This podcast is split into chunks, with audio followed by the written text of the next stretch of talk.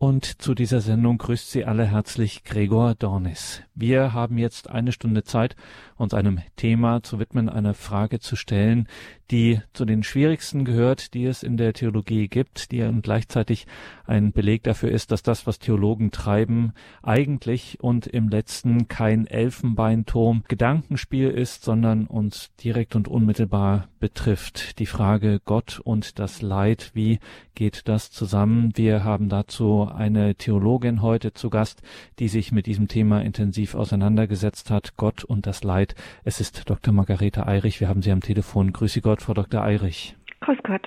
Liebe Hörerinnen und Hörer, Margarete Eirich ist Theologin und Pädagogin. Sie hat in Würzburg studiert, dort auch promoviert bei dem Fundamentaltheologen Wolfgang Klausnitzer, hat am Lehrstuhl für Fundamentaltheologie und ökumenische Theologie an der Katholischen Fakultät der Uni Trier gearbeitet und arbeitet heute auch weiter als Dozentin und dieses Thema Gott und das Leid gehört auch zu ihrer Vortragstätigkeit. Da hat sie schon einige Beachtung gefunden. Gott und das Leid, die sogenannte Theodizee-Frage, wie wir sie auch nennen. Frau Dr. Erich, Sie haben einen Vortrag vorbereitet zu diesem Thema und wir sind sehr gespannt darauf, was Sie auf diese Frage Gott und das Leid zu sagen haben. Die Frage nach dem Leid ist so alt wie die Menschheitsgeschichte. Bereits in der Bibel, besonders im Buch Hiob, wurde die Frage gestellt, wo Gott im Leid bleibt.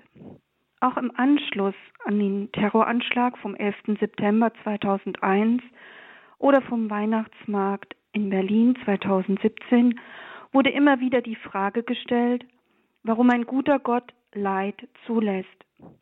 Wo war Gott bei diesen verheerenden Terroranschlägen? Wo war Gott im Krieg? Warum lässt Gott das zu? Die Frage nach dem Sinn von Kreuz und Leid bei Katastrophen, Kriegen, Schmerzen, Elend, Tod und Enttäuschung, diese Frage will nie verstummen. Und jeder von dieser Fragen betroffen ist, der Atheist wie der Christ, er fragt sich, wozu, warum? Diese Frage gehört zu den Grundfragen des Menschen. Werde zunächst jetzt erst auf den Begriff eingehen, dann noch verschiedene Ansätze zur Theodizee darstellen, einen systematischen Überblick über die kirchliche Lehre geben und schließlich den schönen Ansatz von Johannes Paul II. zu diesem Thema vorstellen. Die aus der Erfahrung von Leid entspringende Frage nach dem Warum, vielfach verbunden mit einer Infragestellung Gottes wird als die Theodizee bezeichnet. Der Begriff leitet sich vermutlich aus dem griechischen Theos und Dike, Gerechtigkeit, Theos Gott und Dike, Gerechtigkeit, nach Römer 3,5 ab und wurde erstmals von Gottfried Wilhelm Leibniz verwendet im 17. Jahrhundert.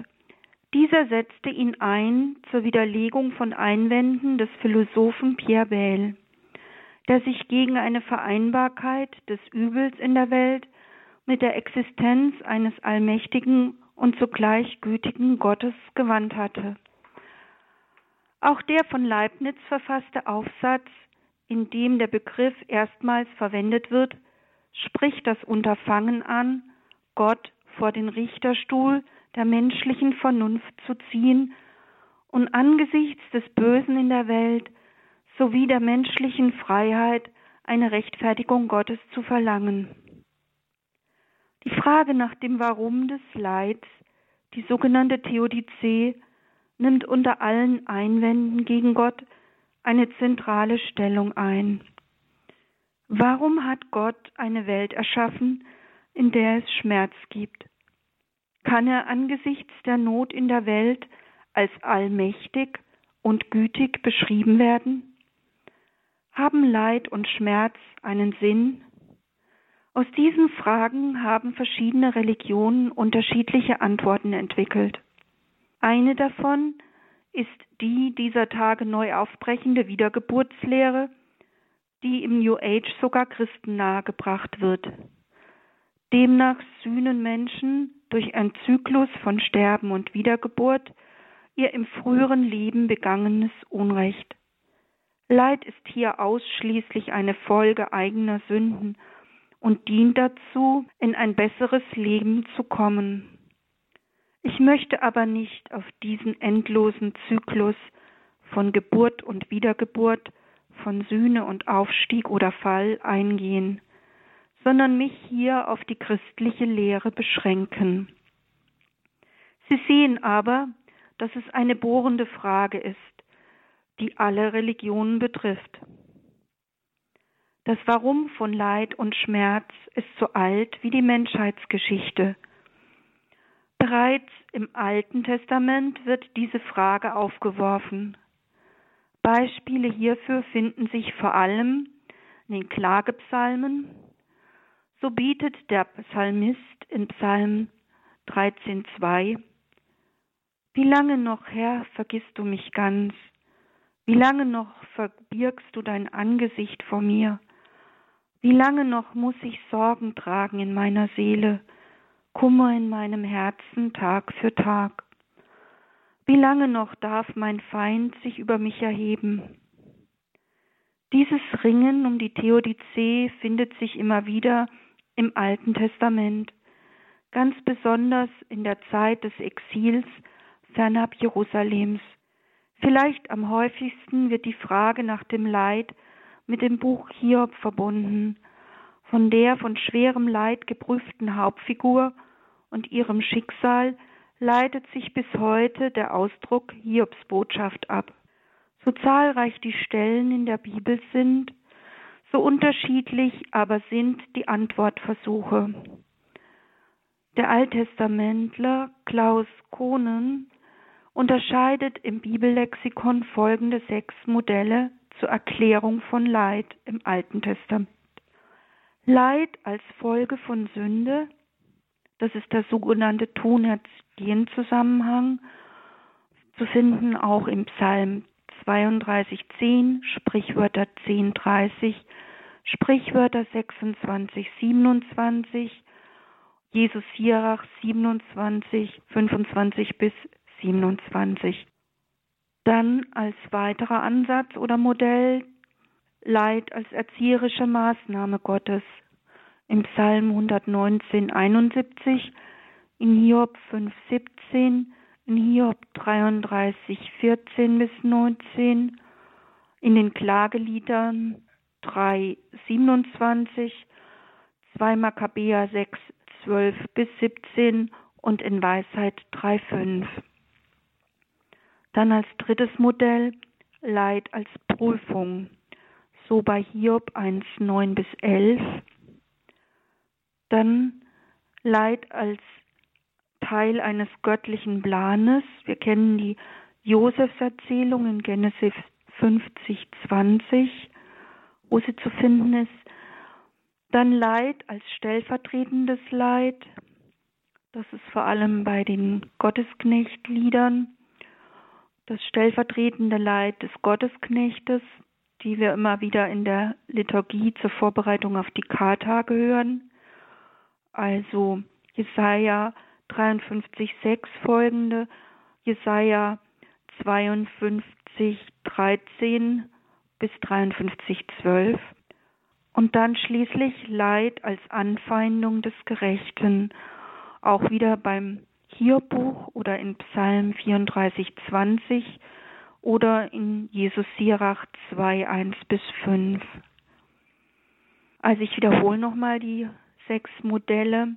Leid als Folge von Schuld, der sogenannte Tonergien-Zusammenhang, Leid als erzieherische Maßnahme Gottes, Leid als Prüfung, Leid als Teil eines göttlichen Planes, Leid als stellvertretendes Leid. Und Leid als Anfeindung der Gerechten. Die Vielzahl der Deutungsmodelle und Möglichkeiten nach Kohnen zeigen, dass auch die Bibel Leid nicht einfach erklären kann und will, sondern ihren Lesern nur vorsichtig tastend verschiedene Modelle anbietet, im Buch Hiob entzieht sich Leid sogar einer Erklärung. Man kann es nur annehmen. Dort spricht der vom Leid schwer geprüfte mit einer großen Hingabe. Der Herr hat gegeben, der Herr hat's genommen, der Name des Herrn sei gelobt. Hiob 1,21 Doch unabhängig davon, wie das Leid erklärt wird, ist die Frage, wie man mit Leid umgeht. In der Heiligen Schrift unmissverständlich. Der Mensch kann, darf und soll Gott sein Leid klagen, so auch Psalm 22. Und dies sogar mit Heftigkeit, wie in den Klagepsalmen oder in den Klageliedern. Bei dieser Klage kann der Leidende sowohl seine Sünden bekennen, wie im Psalm 32, oder auch seine Unschuld beteuern, im Psalm 17. Neuen Auftrieb erfuhr die Theodizee im Anschluss an die Katastrophe des Nationalsozialismus mit der planmäßigen Vernichtung menschlichen Lebens, insbesondere der Shoah. So kam sie in den 1980er und 90er Jahren unter dem Schlagwort der Theologie nach Auschwitz neu auf und wurde neu kontextualisiert und radikalisiert. Angesichts der nicht fassbaren Brutalität in den Konzentrationslagern und des Nicht-Eingreifens Gottes könne man von Gott nur noch ohne das Prädikat von Allmacht sprechen, lautete eine prominente Position des jüdischen Philosophen Hans Jonas.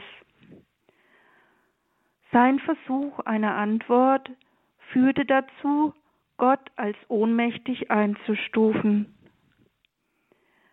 Indem Gott die Geschöpfe frei erschaffen habe, habe Gott sich seines Zugriffs auf die Schöpfung und damit seiner Allmacht entlehnt. Daher könne er auch bei den größten Katastrophen lediglich tatenlos zusehen, so dieser Ansatz der Theologie nach Auschwitz. Wird dieser Gedankengang weiter verfolgt, führt dies dazu, dass der Täter beständig über das Opfer siegen würde. Dagegen wendet sich der Wiener Dogmatiker Jan-Heiner Tück, der diese Position als aus heutiger Sicht für die Soteriologie, die Erlösungslehre, als unhaltbar betrachtet. Er sieht stattdessen in der Passion Jesu und in seinem Leiden eine ganze Breite bedeutsamer Motive und Deutungen. Neben diesen Antwortversuchen finden sich in der theologischen Fachwelt auch solche ohne Einbindung einer Gottesvorstellung. In verschiedenen Auflagen und Ausgaben hat der Fundamentaltheologe Armin Kreiner einen anschaulichen Überblick vorhandener Lösungsversuche geliefert und diskutiert. Bei seiner Herangehensweise sucht er sowohl die Existenz Gottes wie auch den Erlösungstod Christi nicht von vornherein vorauszusetzen. In seinem Abschlussfazit resümiert er schließlich, dass aus der Theodizee, der Frage, warum Gott das Leid zulässt, nicht notwendigerweise ein Beweis gegen den Glauben an Gott gefolgert werden könne, umgekehrt könne aber auch nicht die Existenz Gottes durch sie bewiesen werden. Dieser Folgerung von Greiner ist sicherlich zuzustimmen, wie man die Existenz Gottes nicht rational beweisen kann, so ist dies sicherlich auch nicht mit Hilfe der Theodizee möglich, doch sollte man in jedem Fall versuchen, allen ernsthaft um eine Antwort dringenden Christen Hilfen aus dem Glauben zu geben. In dieser Weise sind meine folgenden Ausführungen zu verstehen. Nun eben der systematische Überblick. Gott hat die Welt gut geschaffen. Zuerst muss festgehalten werden, dass Gott das Leid nicht will. Die Heilige Schrift sagt wiederholt, dass Gott die Welt gut geschaffen hat. In Genesis 1.31 heißt es wörtlich. Gott sah alles an, was er gemacht hatte, und siehe, es war sehr gut. Auch das Lehramt hat immer wieder betont, dass alle Geschöpfe von Gott gut geschaffen wurden. Gerade gegen Strömungen, die von einer grundlegenden Verderbtheit der Materie ausgingen, wurde stets daran festgehalten, dass der Mensch gut geschaffen wurde und auch seine Natur gut ist. So schreibt auch Augustinus in seinen Confessiones, seinen Bekenntnissen, denn das Einzelne ist gut und alles zusammen sehr gut, weil unser Gott alles sehr gut gemacht hat. Gottes ursprüngliche Schöpfung war demnach frei von Leid und Ungerechtigkeit, von Blut und Tränen. Doch der Mensch hat die Harmonie des Anfangs zerstört. In der Pastoralkonstitution des Zweiten Vatikanischen Konzils über die Kirche in der Welt von heute, Gaudium et Spes Nummer 13, wird dies wie folgt formuliert. Der Mensch erfährt sich, wenn er in sein Herz schaut, auch zum Bösen geneigt und verstrickt in vielfältige Übel, die nicht von seinem guten Schöpfer herkommen können. Oft weigert er sich, Gott als seinen Ursprung anzuerkennen. Er durchbricht dadurch auch die geschuldete Ausrichtung auf sein letztes Ziel, zugleich aber auch seine ganze Ordnung hinsichtlich seiner selbst wie hinsichtlich der anderen Menschen und der ganzen Schöpfung. So ist der Mensch in sich selbst zwiespältig. Der Herr selbst aber ist gekommen, um den Menschen zu befreien und zu stärken, indem er ihn innerlich erneuerte. Und weiter heißt es, die Sünde mindert aber den Menschen selbst, weil sie ihn hindert, seine Erfüllung zu erlangen. Im Licht dieser Offenbarung finden zugleich die erhabene Berufung wie das tiefe Elend, die die Menschheit erfährt, ihre letzte Erklärung. So Gaudium et Spes 13. Also die Pastoralkonstitution des Zweiten Vatikanischen Konzils. Die Konzilsväter benennen damit als Ursache von Elend und Finsternis die Sünde. Im lateinischen Originaltext heißt es genauer Peccatum autem minuit ipsum hominem. Die Sünde setzt den Menschen selbst herab.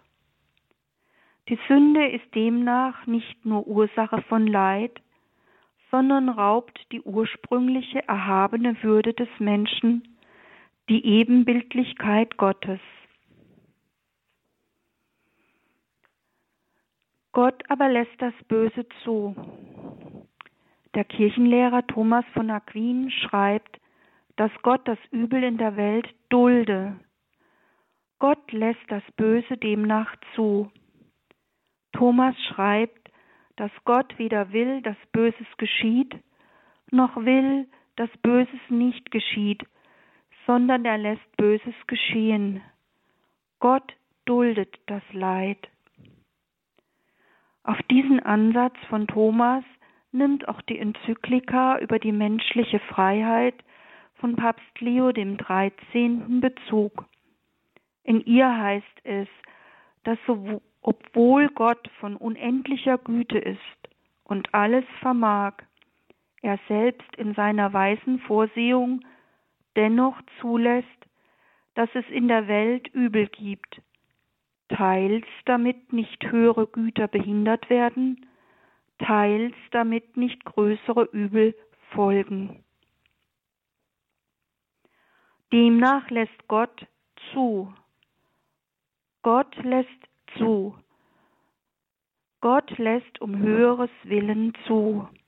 Was könnte das sein?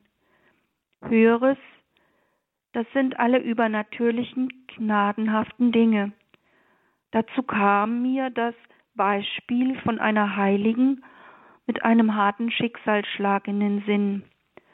Die heilige Anna Schäffer fiel in jungen Jahren in einen Bottich mit heißer Lauge. Ihr ganzes Leben litt sie sehr an den Folgen dieser Verbrennungen. Doch hat sie auf dem Krankenbett so vielen Menschen Trost gespendet, dass sie ein großer Segen wurde. Weiter heißt es in der Enzyklika, dass Gott zulässt, um Schlimmeres zu verhindern. Das scheint wohl eher eine spekulative Frage zu sein.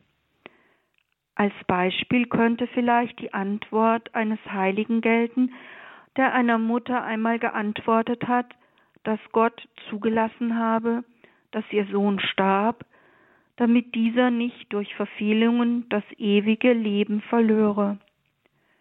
Bei dieser Episode wird deutlich, dass viel schlimmer als der leibliche Tod der ewige Tod, der Verlust des ewigen Lebens ist. Auch Johannes Paul II.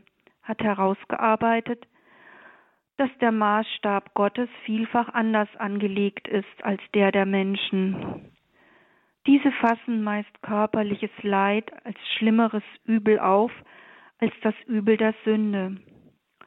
Mit Bezug auf das Gleichnis der Heilung des Gelähmten, wo Jesus zuerst dem Gelähmten die Sünden vergibt und erst im Anschluss daran sein körperliches Gebrechen heilt, in Markus 2, 5 bis 11, deutet der polnische Papst diese Reihenfolge dahingehend, dass für Gott die Sünde ein größeres Übel ist als die körperliche Lähmung. Dann Gott ist gut und zugleich allmächtig. Eine weitere Anfrage der Theodizee zielt darauf, ob Gott gut und zugleich allmächtig sein kann. Beides wird in der dogmatischen Konstitution des Ersten Vatikanischen Konzils Dei Filius betont. Gott ist gut und allmächtig gegenüber allen Menschen. Er ist barmherzig und trägt für alle eine väterliche Sorge. Alle Menschen hat er nach seinem Bild geschaffen. Alles aber, was er erschaffen hat, schützt und lenkt Gott durch seine Vorsehung. Dabei ist sein Tun kraftvoll und reicht von einem Ende der Erde bis zum anderen, alles milde ordnend. So eben Gaudium et Spes Nummer 24 sowie Weisheit 8.1. In dieser Weise wird die ganze Welt nach seinem Ratschluss umgestaltet, um zur Vollendung zu gelangen. Gaudium et Spes 2. Die Welt lebt aus der Liebe des Schöpfers und wird von ihr erhalten. Durch sein Kreuz und Leid hat er sie von der Knechtschaft der Sünde befreit und die Herrschaft des Bösen gebrochen. Gaudium et Spes 2. In seiner unendlichen Liebe und Barmherzigkeit strebt Gott in allem danach, nur Gutes zu wollen und die ganze Welt zum Heil und zur Vollendung zu führen. Dann, Gott hat einen Heilsplan.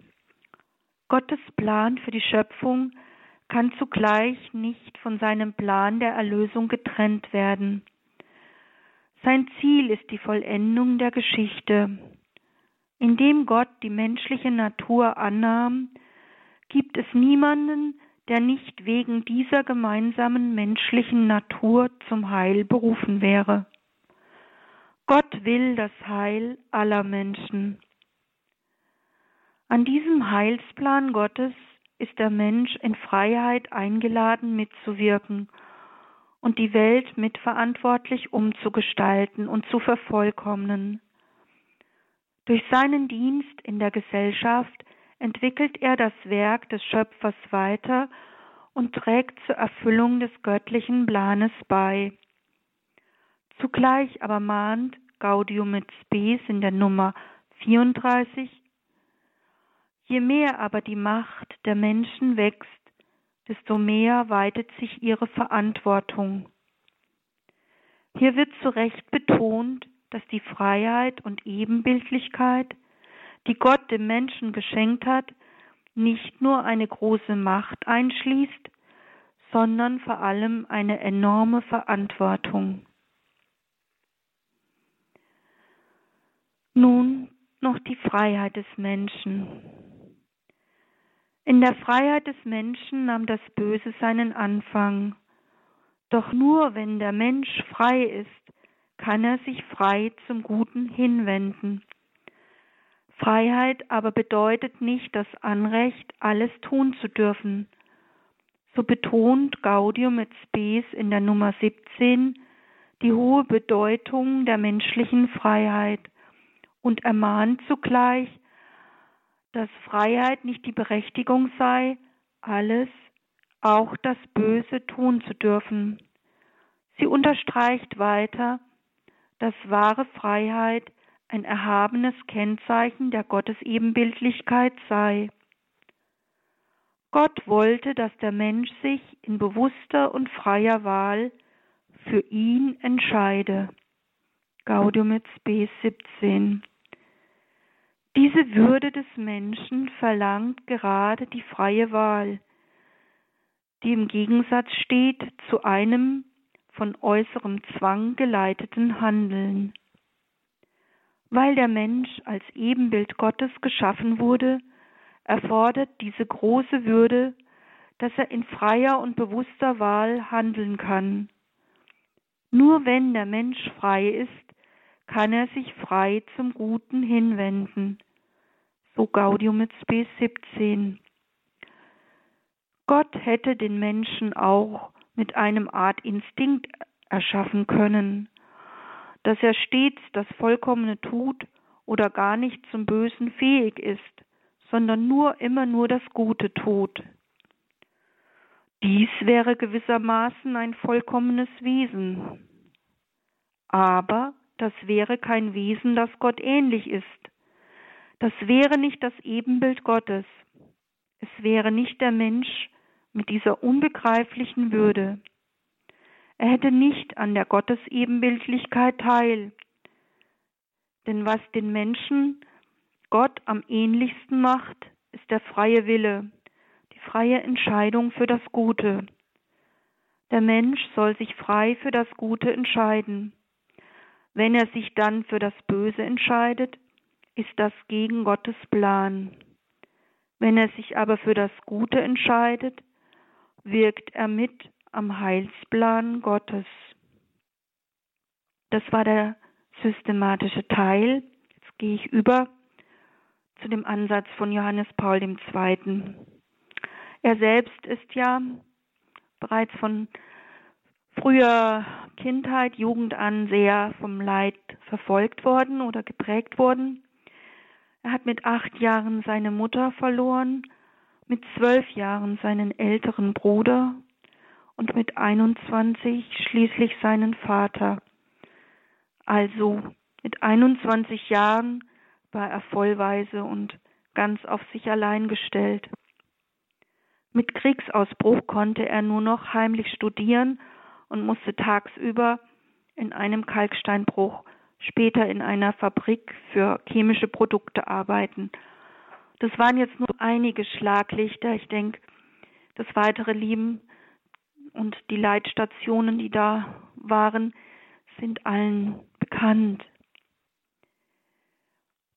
Deswegen gehe ich jetzt über zu seinem Theodizee-Ansatz, zu seinem Ansatz Gottes siegreiche Gegenwart inmitten des Unheils. Johannes Paul II., der den Nationalsozialismus und den marxistischen Kommunismus schmerzlich am eigenen Leib erleben musste, verweist in seinen Ausführungen auf die geschichtliche Grenze, die dem Bösen dieser beiden totalitärer Systeme durch das Wirken der Vorsehung gesetzt wurde. Darin sieht er einen göttlichen Plan. Die Erfahrung dieser Totalitarismen mit ihren Ideologien des Bösen führte ihn zu einer Reflexion über die Entstehung des Bösen. Demnach hat sich der Mensch zum Schöpfer seiner eigenen Geschichte und Entscheider darüber gemacht, was gut und böse ist. Wörtlich schreibt er, die Geschichte der Menschheit ist das Schauspiel der Koexistenz von Gut und Böse. Das bedeutet, dass zwar das Böse neben dem Guten existiert, das Gute jedoch neben dem Bösen fortbesteht. Die Natur hat die Fähigkeit zum Guten behalten. Trotz des erlittenen Leids bewahrt sich Johannes Paul somit einen positiven Blick auf den Menschen, als er betont, dass die Natur die Fähigkeit zum Guten behalten hat. Der Mensch bleibt für ihn von Natur aus gut. Zugleich bekennt er in seiner Analyse, dass die Art, wie das Böse auf dem gesunden Boden des Guten wächst und sich entwickelt, für ihn ein Geheimnis darstellt. Bei seinem Blick auf die Menschheitsgeschichte analysiert er, dass sie von Anfang an gekennzeichnet ist durch die Grenze, welches der Schöpfergott dem Bösen setzt. Dieser von Gott gesetzte Einhalt ist die Erlösung. In ihr wird das Böse von Grund auf besiegt durch das Gute. Der Hass durch die Liebe, der Tod durch Auferstehung. Durch diesen von Christus durch das Kreuz erwirkten Sieg hat der Mensch Anteil gewonnen am Leben Gottes. Wir haben die trostreiche Zusage, dass Gott selbst dem Bösen eine Grenze gesetzt hat. Gott selbst ist gekommen, um uns zu retten, um den Menschen vom Bösen zu befreien. Auch die Märtyrer des Nationalsozialismus, hier benennt er namentlich Edith Stein und Maximilian Kolbe sind für ihn Zeichen des Sieges über das Böse. Johannes Paul II. klagt Gott nicht für seine Abwesenheit an, wie es in der anfangs benannten Theologie nach Auschwitz geschieht, sondern entdeckt vielmehr in den Vernichtungslagern die siegreiche Gegenwart des Kreuzes Christi. Also er sieht im Leid die siegreiche Gegenwart des Kreuzes Christi. Auch das in Polen nach dem Zweiten Weltkrieg folgende weitere totalitäre System stellt für ihn nicht Gottes Gegenwart in Frage, sondern bestätigt sie vielmehr. Die Theologin Edith Olg schreibt hierzu, seine heilsgeschichtliche Deutung der Geschichte Europas und Polens im 20. Jahrhundert offenbart eine im Grundton österliche Theologie, die nicht nur das unermessliche Leid, sondern zugleich Gottes siegreiche Gegenwart im Unheil wahrnimmt.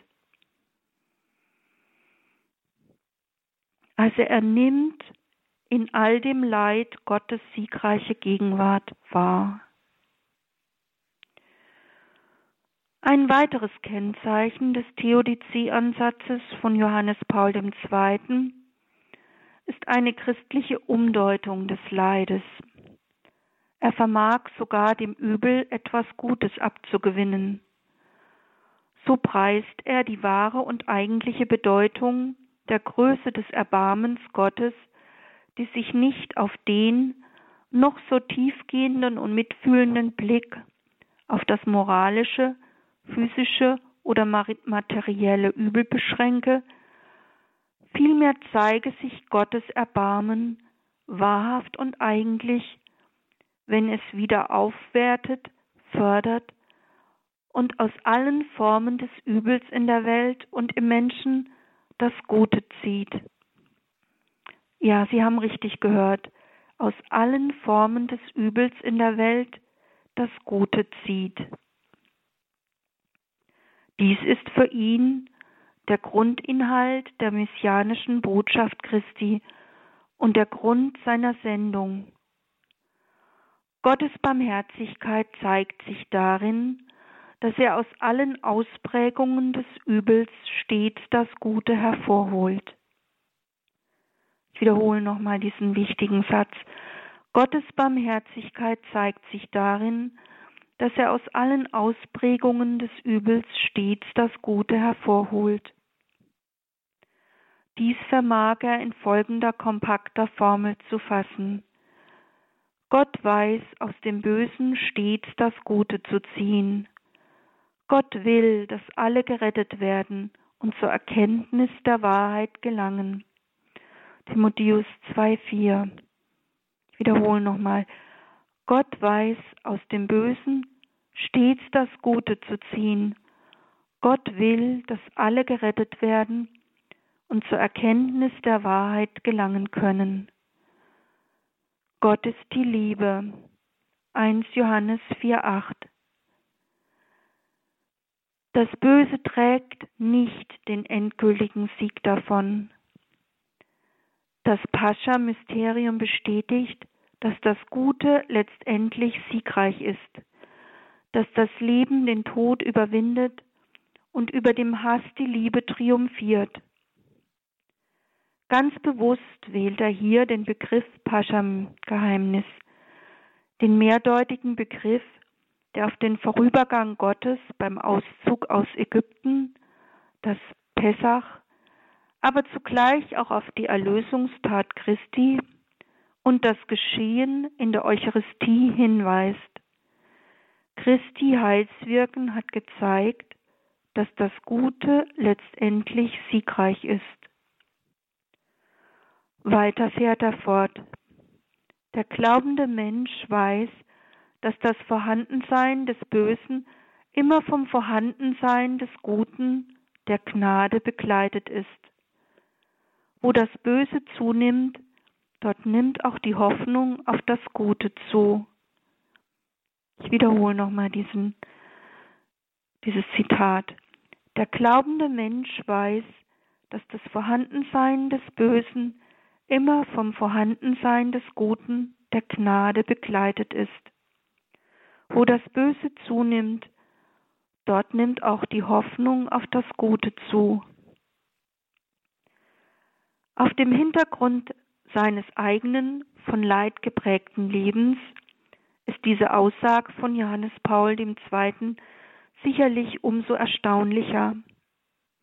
Er schreibt hierzu, es wurde mir das Schicksal zuteil, eine persönliche Erfahrung der Ideologien des Bösen zu machen.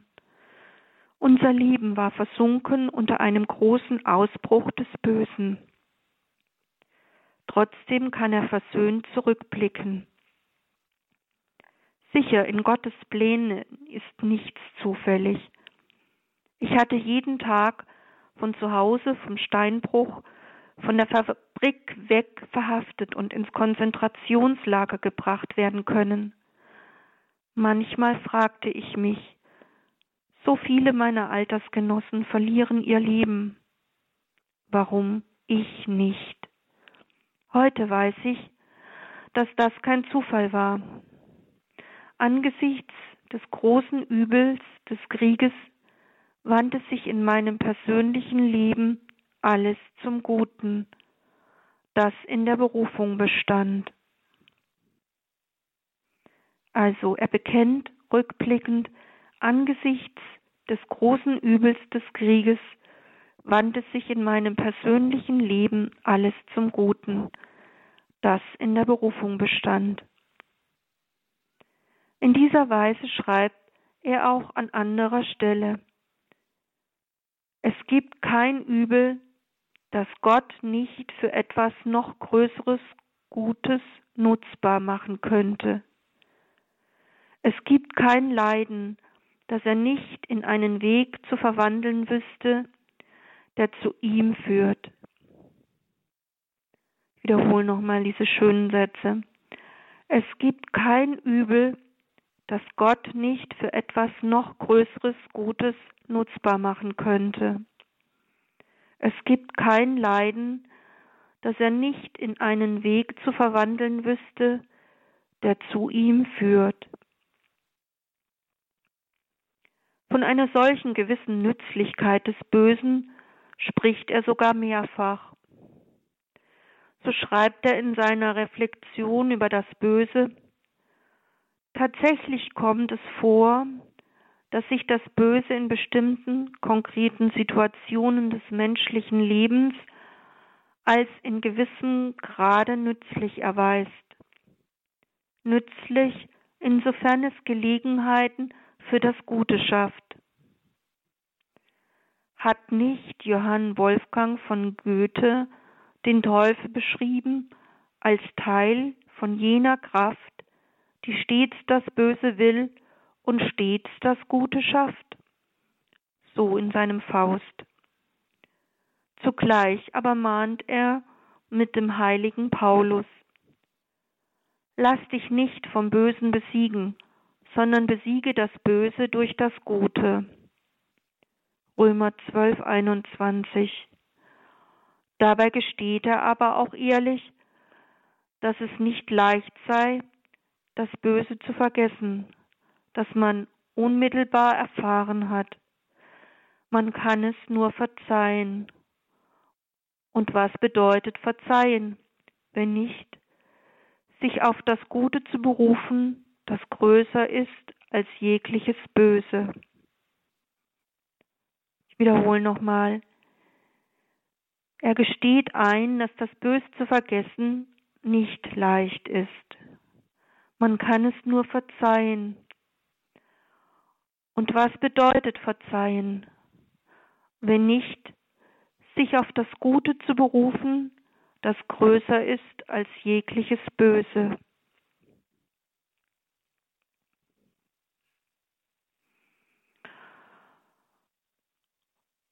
Nun komme ich zur Sinnfrage. Was nützen aber die einzelnen Theodizee-Ansätze im Angesicht von Katastrophen und Schmerz oder am Bett eines todkranken Menschen? In Momenten des Leids sind wohl immer mehr als abstrakte Theorien ganz konkrete Hilfestellungen gefragt. Der vom Leid betroffene Mensch hat ein Recht auf eine Antwort. Es ist etwas anderes, wenn Leute, die nicht betroffen sind, die Frage nach Gott angesichts von Leid stellen. Diese nehmen vielfach die Theodizee, also die Frage nach dem Leid, als Grund dafür, Gott abzulehnen und einen Atheismus zu begründen. Dann stellt sich die Frage nach Chancen einer Diskussion. Doch die, die betroffen sind und ernsthaft fragen, müssen eine Antwort auf Grund und Sinn erhalten. Denn kein Übel hat eine derartig niederschmetternde Wirkung wie das als völlig absurd und sinnlos empfundene Leid. Umso wichtiger ist es, auf die Sinnfrage eine Antwort zu geben. Kann denn dem Leid Sinn abgewonnen werden? Johannes Paul II. hat der Frage nach dem Sinn menschlichen Leidens ein eigenes apostolisches Schreiben gewidmet wie bei allen päpstlichen Schreiben weist dessen Titel auf den Kerninhalt hin, die heilbringende Kraft des Leidens. Salvifici Doloris. Im ersten Teil der Schrift spricht auch er sich dafür aus, dass das Leiden verstanden werden muss. Zugleich aber gesteht er ein, dass das Leid in seiner subjektiven Dimension als personales Geschehen im Innern des Menschen unberührbar und nicht übertragbar erscheint. Wie der Mensch sowohl aus Körper als auch aus Geist besteht, so umfasst das Leiden ein körperliches wie auch ein geistiges Element. Die immer wieder geäußerte These, dass jedes Leiden Folgen von Schuld sei und den Charakter von Strafe habe, lehnt Johannes Paul II. ganz vehement ab. So zum Beispiel auch im Buch Hiob, wo die Freunde von Hiob ja auch eben meinen, dass es die Folge von Sünde war, dass er in Leid steckt. Leiden ist für Johannes Paul II. nicht immer Folge von Sünde, aber hat doch stets einen Bezug zur Erbsünde. Gott hat in seiner immerwährenden Liebe seinen Sohn hingegeben, damit er die Wurzeln des menschlichen Übels berühre und so der ganzen Welt des Leidens Heil bringe und ihr nahe sei. In dieser Weise hat sich Christus selbst dem menschlichen Leiden zugewandt. Im Mittelpunkt seiner Lehre standen die Seligpreisungen, die sich an Menschen richten, die von verschiedenen Leiden heimgesucht werden. Die Trauernden, die Unrecht behandelten, die Hungrigen und die Verfolgten. Diese Leidenden preist er als Makarios, glückselig. Er preist die Leidenden selig. Ja, Sie haben richtig gehört. Er preist die Leidenden selig. Doch nicht nur das. Er selbst hat dieses Leiden auf sich genommen. Durch sein Kreuz hat er auch die Wurzel des Übels berührt. Das war seine Sendung. Daher wies er Petrus energisch zurecht, als dieser ihn von Leid und Tod abhalten wollte. Matthäus 16, 23. Als Gottes Sohn ist er ganz davon durchdrungen, seine Sendung zu erfüllen und die Menschen zu erlösen, durch sein stellvertretendes, erlösendes Leiden. Mit jener Liebe zum Vater, die das Übel jeder Sünde überwindet, macht er gewissermaßen dieses Übel im geistigen Raum der Beziehungen zwischen Gott und der Menschheit zunichte und füllt diesen Raum mit dem Guten zitiere nochmal diesen längeren Satz von Johannes Paul II. Mit jener Liebe zum Vater, die das Übel jeder Sünde überwindet, macht er gewissermaßen dieses Übel im geistigen Raum der Beziehung zwischen Gott und der Menschheit zunichte und füllt diesen Raum mit dem Guten. Er gibt die Antwort auf die Frage nach dem Leiden und nach dem Sinn des Leidens nicht nur in seiner Lehre, in der frohen Botschaft, sondern vor allem durch sein eigenes Leiden. Dieses Leiden ist das letzte zusammenfassende Wort dieser Lehre. So wurde sein Kreuz zur Quelle jener Liebe, die das Gute schafft, und zur Quelle aus der Ströme lebendigen Wassers fließen. Johannes 7, 37. Christus lässt die Leidenden nicht allein. Als Glieder des Leibes Christi will er mit allen Menschen verbunden sein. Und er ist es ganz besonders mit denen, die leiden.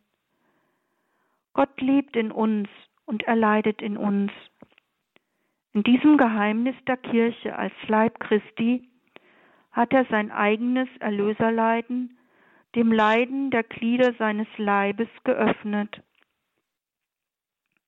Damit ergänzt der Mensch an jedem Ort der Welt und in jeder Zeit der Geschichte auf seine Weise jenes Leiden, durch das Christus die Welt erlöst hat.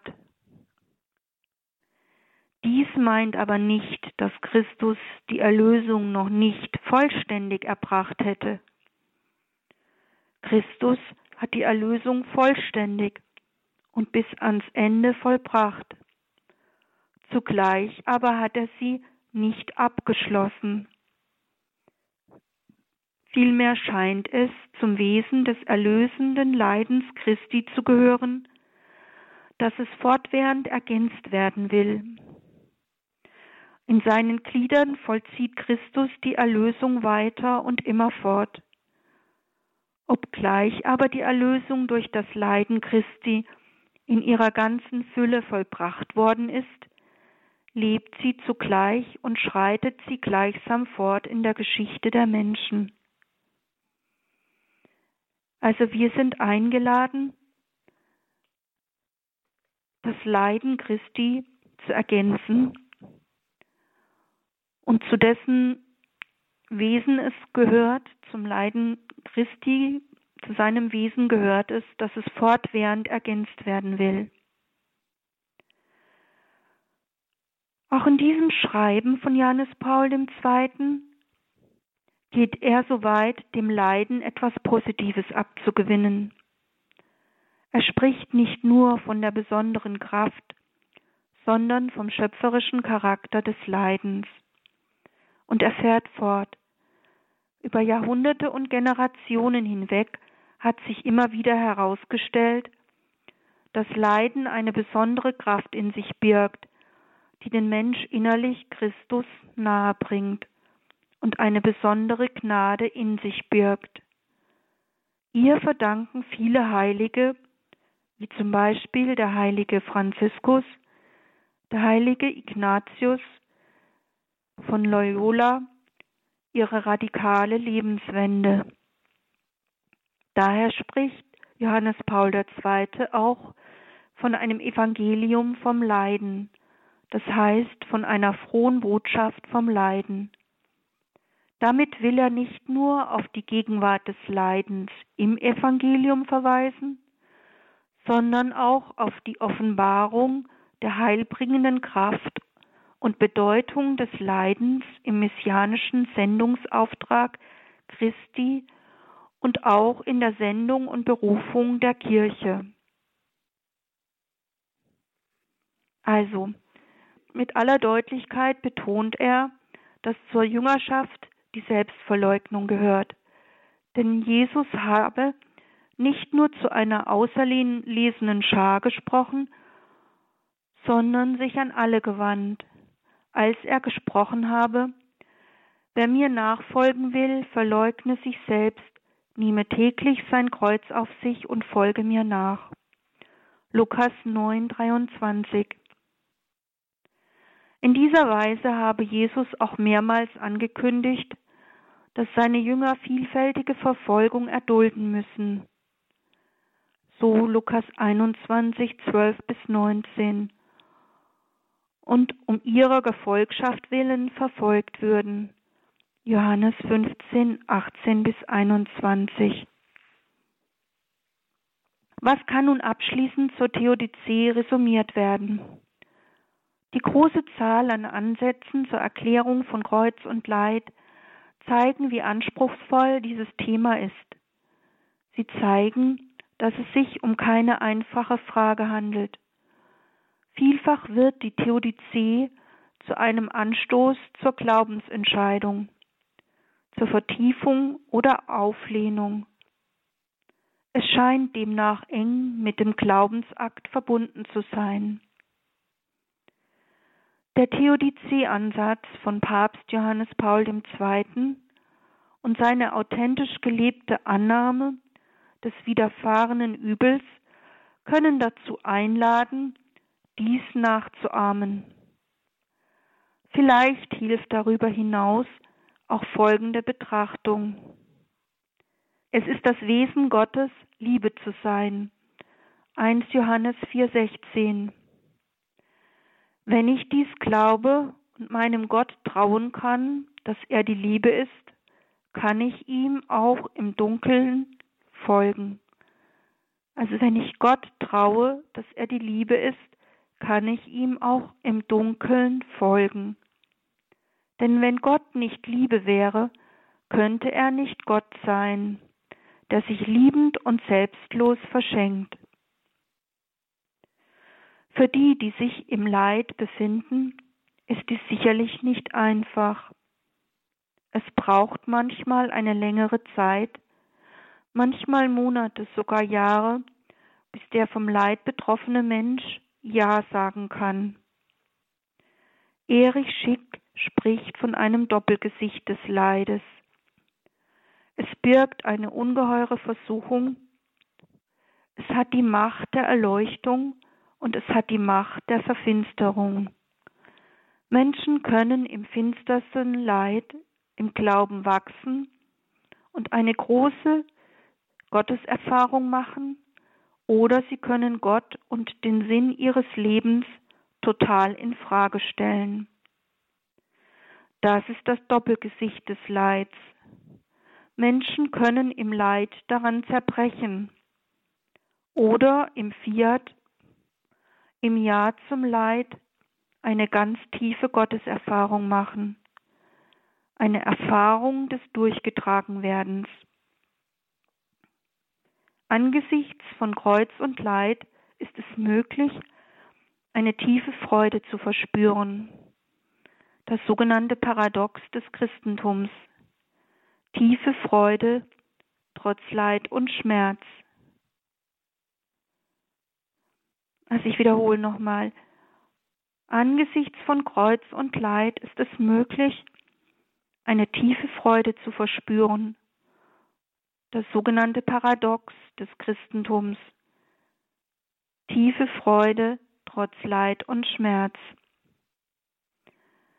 Immer wieder finden sich Lebenszeugnisse, die von solchen Erfahrungen mitten im Leid berichten. So beschreibt ein russischer Mönch mit Namen Johann, der über acht Jahre wegen seines Glaubens im Gefängnis saß, diese Zeit als die glücklichsten Jahre seines Lebens, weil Gott nahe war. Der Umgang mit Leid ist freilich nicht einfach. Vielleicht ist hierbei das aufrichtige Gebet von Papst Benedikt in seinen Jesusbüchern eine Ermutigung, aufrichtig mit dem Vater im Himmel zu sprechen und ihm auch ehrlich die eigenen Grenzen hinzuhalten. Dort betet der Theologenpapst. Ich weiß, Herr, dass ich Prüfungen brauche, damit mein Wesen rein wird. Wenn du diese Prüfungen über mich verfügst, wenn du, wie bei Job, dem Bösen ein Stück freien Raum gibst, dann denke bitte an das begrenzte Maß meiner Kraft. Trau mir nicht zu viel zu. Zieh die Grenzen, in denen ich versucht werden darf, nicht zu weit und sei mit deiner schützenden Hand in der Nähe, wenn es zu viel für mich wird. So nun die Worte von unserem Papa Emeritus.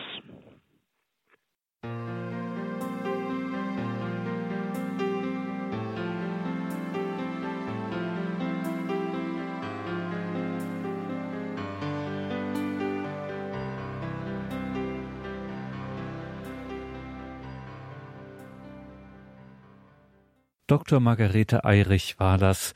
Die Theologin sprach über Gott und das Leid, die sogenannte Theodizee-Frage. Und damit ist die Zeit schon deutlich vorangeschritten. Danke Ihnen allen fürs Dabeisein. Hier folgt jetzt die Reihe Nachgehört um 21.30 Uhr. Einen gesegneten Abend und eine behütete Nacht wünscht ihr Gregor Dornis.